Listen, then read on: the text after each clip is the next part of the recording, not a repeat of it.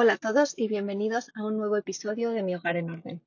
Hoy voy a continuar con eh, otro episodio sobre finanzas del hogar eh, y sobre cómo ahorrar un poco sin esfuerzo, hablando de la venta de segunda mano.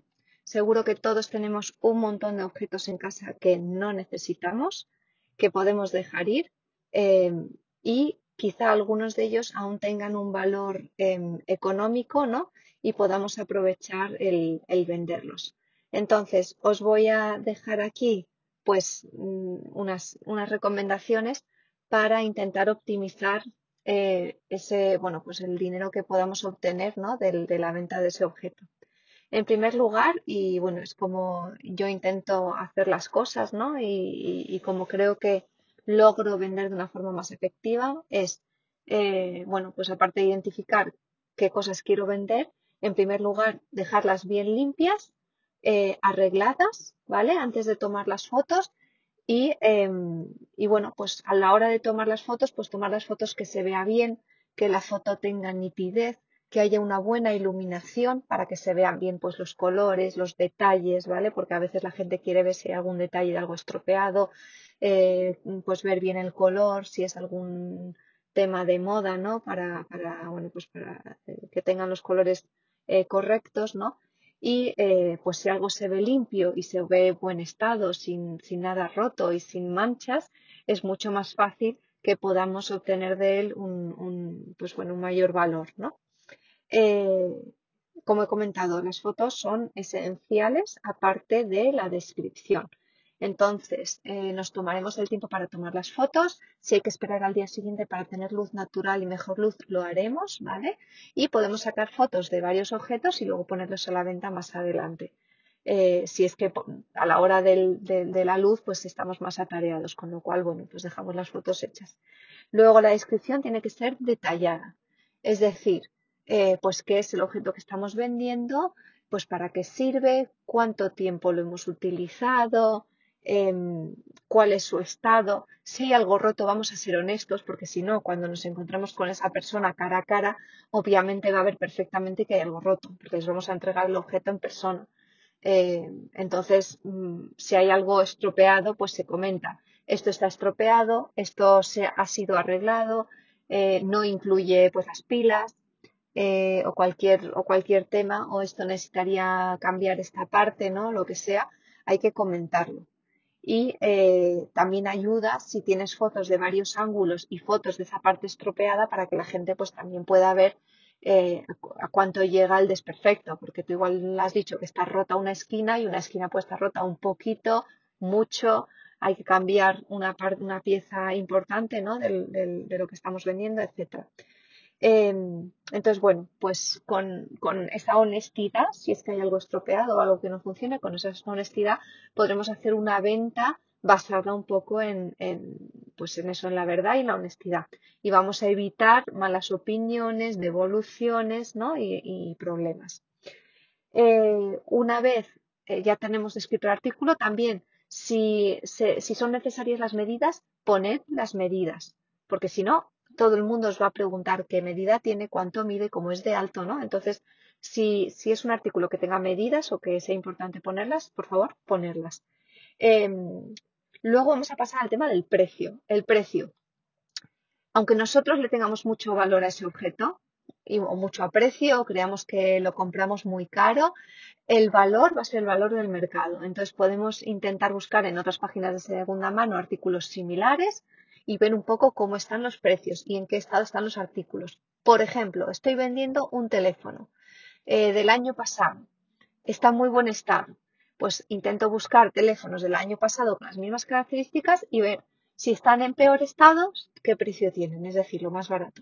Si están en muy buen estado, qué precio tienen más caro. Pero, eh, teléfonos de este año que se están vendiendo de segunda mano. ¿Cuál es el precio? Pues obviamente no vamos a sobrepasar el precio de aquellos teléfonos que se están vendiendo que son mucho más modernos y más nuevos, ¿no? Entonces tenemos que buscar un precio que no, que no sea tan alto como un artículo nuevo o más novedoso, ¿no? O más actualizado y dentro de nuestro segmento, pues en función del estado en el que está que está en muy buen estado, pues podemos buscar un precio y si está en peor estado, pues tendremos que ser realistas, ¿vale? eh, con lo que le podemos sacar ese artículo. Bien, entonces, una vez ya hemos establecido un precio justo, sí que es verdad que se puede poner un poquito más alto, un 10, un 20% más alto, porque así tendremos un margen para la negociación. Cuando nos digan, oye, si me lo envías y tengo que pagar gastos de envío, ¿estarías dispuesto a compartir? Sí, no. Bueno, pues con ese margen podemos también utilizarlo para este tipo de negociaciones. Em, las plataformas de venta, bueno, pues lo ideal antes de poner carteles por el barrio, en general suele ser vender online, ya sea pues en, páginas muy conocidas como en aplicaciones dentro de, de, nuestra comunidad o dentro de nuestro país que funcionen de forma más ágil.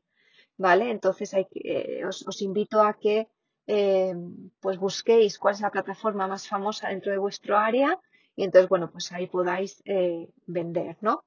Em, cuando os, otro, otro punto importante, cuando os contacten, lo ideal es responder rápidamente a las preguntas, a los mensajes de los posibles compradores y proporcionar información adicional si es necesario. Si piden alguna foto adicional, pues subirla a la plataforma. Eh, si necesitan pues algún dato de medidas, de año en el que se compró, cuánto tiempo se ha utilizado, todas esas, todas esas cuestiones, ¿no? Pues que puedan ser importantes para la compra-venta, eh, pues resolverlas en el momento. Esto va a dar una impresión al comprador, uno de seriedad, de compromiso, ¿vale? y de que eres una persona, bueno, pues que, responde y que, eres más fiable. Y finalmente, bueno, pues eh, ofrecer ese buen servicio al cliente. Por ejemplo, si has quedado en un lugar con esa persona, en algún lugar público, pues intentar que sea un, momento en el que os venga bien a los dos, eh, un lugar que también venga bien a los dos, o si, si puedes favorecer al comprador, por ejemplo, eh, yo vivo o lejos de la ciudad, ¿vale? O del centro de la ciudad, pero trabajo en el centro de la ciudad. Pues a ese comprador le puedo dar la opción de acercarse a donde yo vivo, que está más alejado, si acaso es que es de mi zona, o le podré dar la opción de hacer la transacción cerca de donde yo trabajo y cuando entre o salga de trabajar, pues hacer la venta, ¿no? Eh, de esta forma damos más opciones al comprador de acceder a nuestro, a nuestro producto y de eh, hacerle la vida más cómoda, ¿no? Esto es importante porque en herramientas donde hay opiniones o hay feedback, en mi caso tengo cinco estrellas en la plataforma en la que yo trabajo, pues es más fácil porque siempre estás eh, dispuesto a ayudar si es posible. Y eh, de esa forma, pues te dan una buena opinión. Esto puede generar, pues, em, bueno, pues que ese comprador pueda volver a comprar en el futuro, que te recomiende, ¿no? Y y bueno, pues ese es, el buen servicio al cliente. Otra opción es que haya que, enviar el, objeto que estamos vendiendo. En ese caso, os recomiendo que lo embaléis bien. ¿Cómo recibís una venta online? Pues muchas veces de tiendas más pequeñas, no hablo de tiendas más grandes que se meten un sobre y ya está, pero en tiendas más pequeñas, pues lo ponen arreglado. Entonces, ¿cómo de arreglado? Pues si es algo más frágil, pues pon papel eh, de burbujas o ponlo de tal forma que esté protegido, que la caja esté bien cerrada, que no es una caja que esté extremadamente rota. O sea, si guardamos un poco las formas y la estética, que parece una tontería, pero al final das un buen servicio. Entonces, si se puede, perfecto. Si la única caja que tienes en casa está un poco estropeada, pues oye, no ha habido más remedio, envuélvelo bien, déjalo todo bien y ya está. Pero si es posible y tenemos oportunidad de embalar aquello que estamos vendiendo con un poco más de cuidado, ganaremos más puntos. Y eh, bueno, pues esas son todas mis recomendaciones. Así que ahora, eh, si hacéis limpieza del hogar y sacáis cosas, bueno, pues que aún puedan tener un valor o queréis vender pues alguna cosa que ya no necesitáis, muchas veces, por ejemplo, las cosas de bebé pues ya no se necesitan, pues nada, os invito a que uséis este tipo de plataformas que en mi caso funcionan. Em, y que os animéis a, vender para, bueno, pues generar un ahorro extra en vuestro hogar. Eh, y también os animo para ahorrar, no solo vender en estas plataformas, sino también comprar de estas plataformas. Hace una semana, eh, bueno, pues mi marido estaba intentando arreglar la cuna de, la, de la niña, se rompió la cuna y eso se pasó por la mañana y por la noche teníamos que acostarla. Entonces, bueno, a la hora de la siesta pusimos un colchón con un montón de cojines alrededor eh, y bueno, logramos acostarla, pero para la noche necesitábamos una cuna. Entonces, ¿qué es lo que hicimos? Yo tenía dos opciones, ir a la tienda de muebles a comprar una cuna y un colchón nuevos eh, o estar eh, o buscar en esta plataforma de venta de segunda mano y encontrar algo más barato de segunda mano que estuviera bien y que pudiera yo recoger antes de que la niña tuviera que acostarse. Elegí la segunda opción, encontré a un vecino pues que apenas pueden vivir a dos kilómetros de distancia, eh, logré recoger la cuna antes de la hora de acostar de la niña, la monté, la dejé montada, por suerte ya pues tenías todas las sábanas, además la cuna venía con colchón, eh, porque la otra que teníamos era otra medida, con lo cual me vino perfecto, me encantó poder comprar a una persona al lado de mi casa una cosa que ya no necesitan y seguir dándole utilidad a esa cosa, a, ese, a la cuna en cuestión. Y además yo me ahorré pues probablemente el 30% o el, pues os lo puedo decir ahora, eh, probablemente entre el 30 o el 40% de lo que yo estaba comprando, del, del precio original, ¿no? del objeto nuevo. Sí, un 40% me habría ahorrado. Me, me, me, ahorré, no me habría ahorrado, me ahorré. Así que me vino muy bien para mi economía familiar, mi economía doméstica, no solo vender, sino también comprar de segunda mano. Os invito a comprar de segunda mano. Me gusta mucho a mí comprar, por ejemplo, eh, juguetes como los legos. Los legos no se estropean, los legos son caros. Eh, pero son irrompibles básicamente. Entonces eh, me gusta mucho y los modelos de los Legos cambian. Eh, de un año al siguiente ya no hay los mismos modelos, entonces pues a veces encontrar mm, de algún modelo de, Disney, por ejemplo, es más fácil que sea de años anteriores, encuentras más variedad. Y entonces, ¿cómo encuentras de años anteriores? Pues en este tipo de plataformas de segunda mano, por ejemplo, ¿no?